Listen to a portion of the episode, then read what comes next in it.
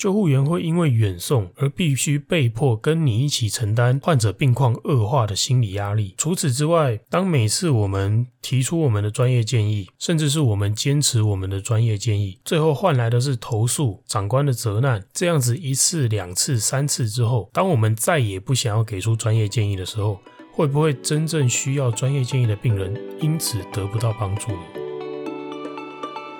？Hello，希望我的声音陪你度过这段悠闲时光。欢迎收听十四号声音。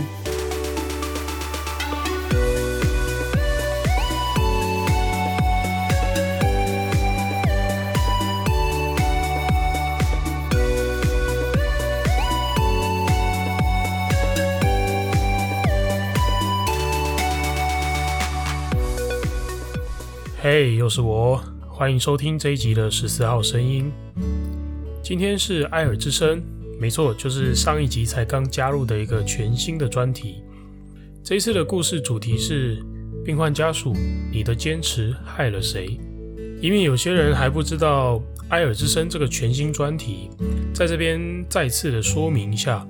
埃尔之声是一个我上一集才新成立的一个特别的专题。这个专题呢，是在募集全国各地医护人员和救护人员你们的所见所闻、你们的心情故事，期望能在这边让更多救护圈的朋友、医护圈的朋友，那些更懂我们平常工作形态、更能够理解我们工作时候的心情的一群听众，能够借由我的声音听见你的故事。如果你有让你印象深刻的心情故事想要分享的话，都欢迎你私讯给我的 IG，将你的故事说给我听，投稿到埃尔之声这个专题，我会在十四号声音这个节目帮你把这个故事转述出来，让更多的人听见。好的，简单解说完埃尔之声这个全新的专题，今天的故事来自一位台中的救护义消，让我们立刻来听听这则故事吧。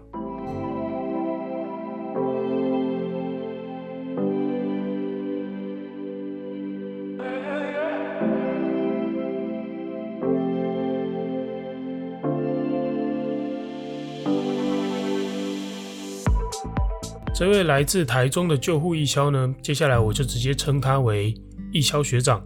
这个故事是在这个义消学长刚开始协勤不久，他年资还很浅的时候所遇到的一个救护案件。当时这位学长跟着分队的两位警消一起出勤，这两位警消的救护员资格都是中级救护技术员，也就是 EMT Two。他们接获报案到这位民众的家中，发现患者是一位七十岁的老阿公。这位老阿公已经陷入了完全的昏迷，GCS 也就是昏迷指数只有三分。虽然其他的生命真相没有特别危急的地方，但是昏迷本身已经是一个相当危险的警讯，表示这位病患的状况是有可能随时变得更糟的，随时变得更差，甚至是心肺功能停止。那当时这个案发地点呢，距离医院有两个送医的选择，一个是比较近的医院。离案发地点只有五分钟的路程，另外一个呢是比较远的医院，离案发地点有十五分钟的路程。这时候基于我们的专业建议，当然是希望家属配合我们，将这位完全昏迷的老阿公送到距离五分钟路程外这个比较近的医院去。但是患者的家属不同意，家属觉得阿公的病历都在那间比较远的那个医院，而且家属在这间近的医院的就医经验也不好。对这个医院的医疗处置能力其实并不满意，所以家属完全听不进劝告，坚持要将阿公送往十五分钟远的这个医院。就算我们警消人员和义消学长不断地在告诉家属，远送会有风险，送医路程中这位阿公的身体状况可能会有变化，甚至是在送医途中可能会失去呼吸心跳，但是家属仍然非常非常的坚持。要将阿公送往路程较远的这个急救责任医院，那救护学长跟两位警消无奈，基于服务的精神，也只能配合着家属将患者远送。但是在远送的途中，很不幸的，这位患者的状况真的越变越差。在已经坏到这个医疗处置舱的警消跟义消学长都觉得这个阿公的状态已经很不对劲了，决定要去评估他的脉搏，看看他是不是真的。已经没有呼吸心跳了，但是在评估的时候，碍于车子正在开动的状态下，会有些震动，导致这个颈动脉的评估并不那么精准。他们两个人评估的结果都觉得，哎，这颈动脉若有似无的，不是那么的肯定。那在这种时候，据义消学长的转述，依照台中市的救护流程，应该是要在路边停车，然后前座的这位驾驶学长要到后座来，先完成急救，然后再开动车子将患者送到医院去。但偏偏这个时候离我们送医的地点又已经很近了，所以最终学长的判断是决定我们不要停车，赶快把患者送到医院去。那说不定这个患者其实也真的还没欧卡。但是到了医院之后，跟医院交接患者检伤的学姐已经量不到这个阿公的血压，评估脉搏之后判断这个阿公为阴卡，就是在院内呼吸心跳停止，然后立刻就推进急救间去急救了。虽然这个案件家属自己的情绪已经濒临崩溃，根本就无暇质疑救护员的处置到底好还是不好，而医院的检伤学姐对于救护员照顾的这位病患的过程，也没有多问多说，所以这件事情最后警消和义消学长是没有被没有被任何质疑或救责的。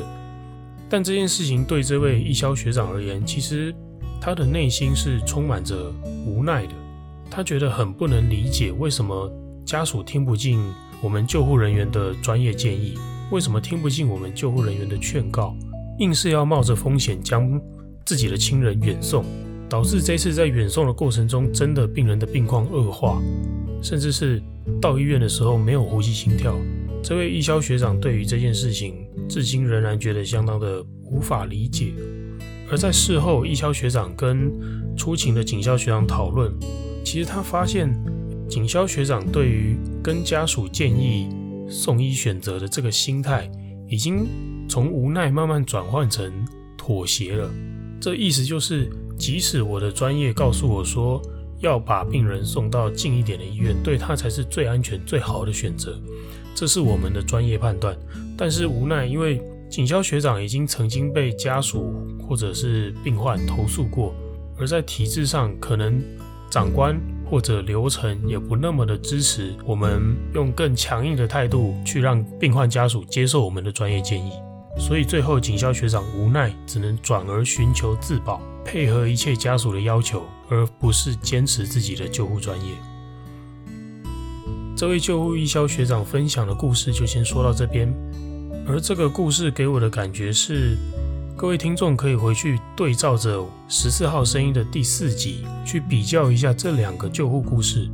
这一则救护故事是家属有家属的坚持，有他的诉求，而救护人员配合了。然后救护员本身内心承担了病患病情恶化的这个压力，那心态也转为消极无奈。而其实并非像第四集我提到的这个故事，是后来我终于透过跟家属的交谈沟通，我去理解了他的这个诉求，家属坚持的原因。虽然我想这样子的理解其实可遇不可求。但是这两个故事的结果确实是一个蛮明显的对比。我想这样子的情况，对于我们时常在跑救护案件的救护员而言，这两个情境其实都是非常常见的。这让我想起我最近才遇过的一次跟病患家属沟通送医的这个经验。那个经验也是一样，患者是一个阿公，他其实已经休克，但是家属又坚持要把他送到一个更远的医院。而站在我们救护员的立场，我们的专业建议当然还是希望病况危急的阿公送到最接近的医院。这间医院也完全有能力可以处理阿公的状况。我希望这个家属可以理解，但是最后家属不但没有理解，甚至是想要投诉我，问了我的单位，问了我是谁。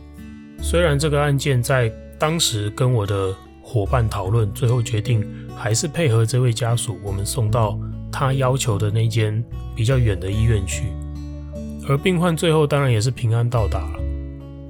在送医的路程中，车上的这位家属，他是这位阿公的媳妇，而刚刚跟我起争执的那位家属，其实是这位阿公的儿子，他并没有陪同送医，是这位媳妇陪同送医。那这位媳妇在车上，其实他是跟我道歉的，因为当时我跟这位媳妇说，其实我们配合远送是基于服务的精神而做，完全不是我们的专业。站在专业的立场，我们是不会做出这种事情的，是不会配合远送的。那这位媳妇听完这段话之后，她其实是跟我道歉的，表示她可能对于我们的建议是接受的，那对于我们的无奈，她也是理解的。我想借由这个故事，分别对两个族群分别说一些话。首先，对于救护车的使用者，无论你是病患或者家属，我想说，我能够理解你有你的就医需求和你的考量。无论你的考量是经济啊、便利性啊、信任、过去的病例，或者是你过去就医的经验，这些考量都是考量，我也都能够理解。但是相对的，我也希望你能够同理一件事情。就是当救护车在配合你的需求送医的时候，其实我们是在舍弃自己的专业。我们这么做只是基于一个服务的精神而已。或许你会觉得，那服务市民难道不应该吗？我觉得这时候应该要去试着设想一个救护员的心态。救护员会因为远送而必须被迫跟你一起承担患者病况恶化的心理压力。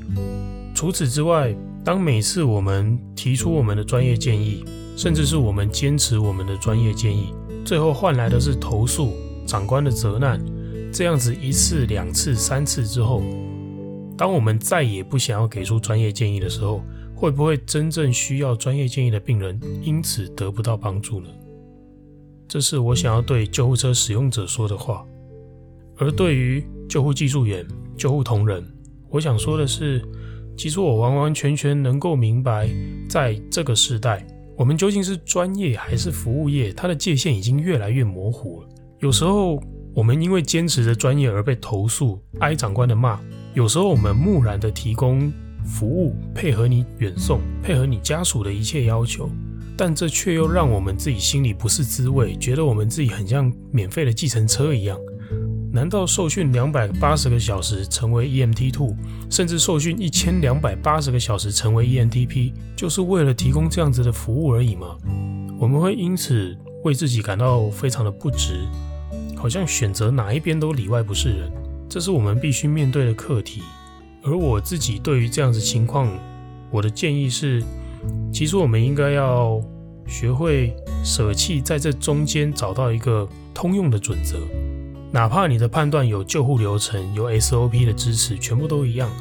其实每一个我们遇到的病人或家属，他都是独立的个体。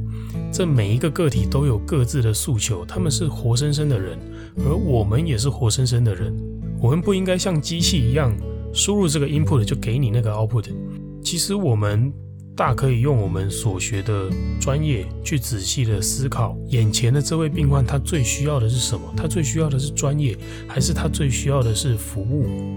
而我们能够努力的从中间协调出一个最好的平衡点，专属于这个案件的平衡点。专业跟服务都不应该被舍弃，而有时候专业跟服务其实也未必是互斥的。